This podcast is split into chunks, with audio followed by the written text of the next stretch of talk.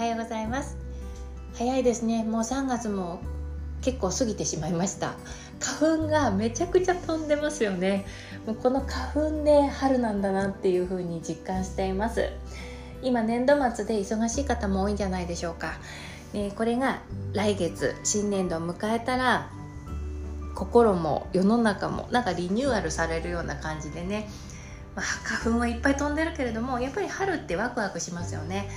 ということで今占い教室の生徒さんだとかお客様とかにその新年度を迎えるにあたってこれから大切なのは自分らしさですよ自分らしさを大切になさってくださいねっていうようなことをお伝えするんですけれどもそうするとね決まって自分らしさってわからないですとか自分らしさって難しいですよねっていう答えが返ってくるんですよ。そうなんですよね私も自分で言っておきながら自分らしさって意外と一番難しいことかなってまあ ちょっとね思ったりしています。よく海外の人とかを見ているとあの自分のことをすごく冷静に分析して自分はこんな人間だとか私はこんなことが得意でこんなことができるっていう風にあのはっきり自己主張するじゃないですか。自己アピールをするじゃないですか。これ日本人ってあんまり言わないですよね。特にこれができるっていうのは言わないですよね。であのー、日本人はじゃあ自己紹介とか自己アピールをどんな風にするかっていうと大体そのついてる仕事とか出身地とか、うんと、職歴とかあと、えっと、山田さんの知り合いなんですとか ねこんな風に自分をまとってるもので自己紹介しますよねだから日本人の自己アピールってどの集団に属してるかっていうようなことを言いがちなんですよね。これまあ個人主義と全体主義の違いなんだろうなって思うんだけれどもでこれ悪いわけではなくってでそこが魅力なんですよね。でも今コロナ禍によって生活のあらゆる面とか個人の行動とかに取捨選択が生まれてきてるじゃないですか。だからあのそんな日本人であっても個人個人にスポットが当たるようになってきたんですよね。で個人個人が自分と向き合ってまあその個人っていうのを意識するようになってきた時代だと思うんですよ。で今私コロナ禍って言いましたけれども実はもうもっと前から学歴とか職歴とか財産とかそういう現実的な豊かさよりも人とのつながりとか絆とかが価値が高くなってきてみんなその内面とかその,、うん、その個人の何て言うかなそれぞれの価値みたいな価値基準っていうのがスポットが当たってきてる時代になってると思うんですよ。でこういった風潮の中その個人個人が自分と向き合った時に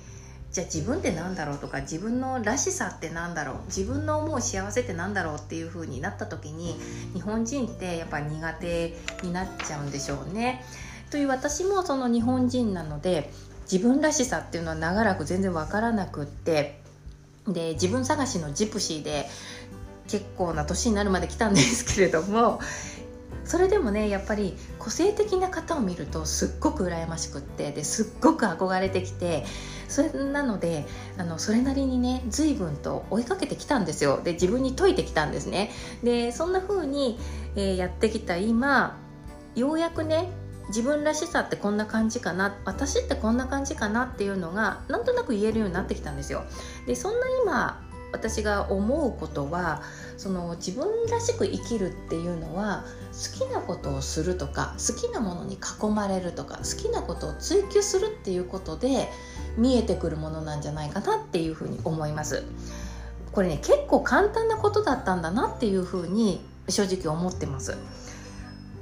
自分の好きな服を着て好きなものを食べてっていうふうにね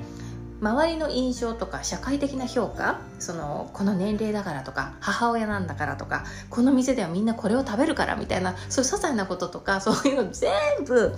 横に置いといて些細なことも全て自分が選ぶ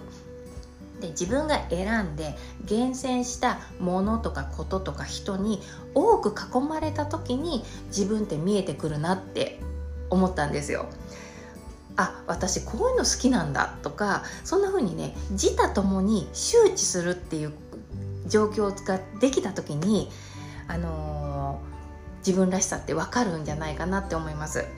でその周知した時によりまたさらに明確になっていくし基準がしっかりしてくるのでだんだんだんだん確立されてくるんですよね。で自他ともに周知される人って自分で自分のことを見ることができないですよね。だから他人を見てで他人と関わって自分を知っていくっていうふうに言われています。